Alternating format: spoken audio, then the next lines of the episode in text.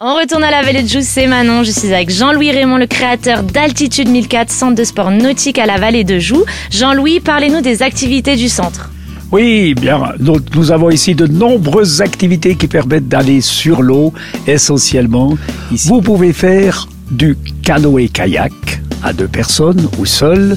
Vous pouvez faire du paddle. Vous pouvez faire aussi des activités de pêche qui consistent à nous louer un bateau arabe ou un bateau moteur pour aller pêcher un petit moment la perche, le brochet ou la ferra. Nous avons aussi des pédalos. À partir de là, nous avons aussi des sports de glisse avec la voile. Je laisserai mon fils en parler.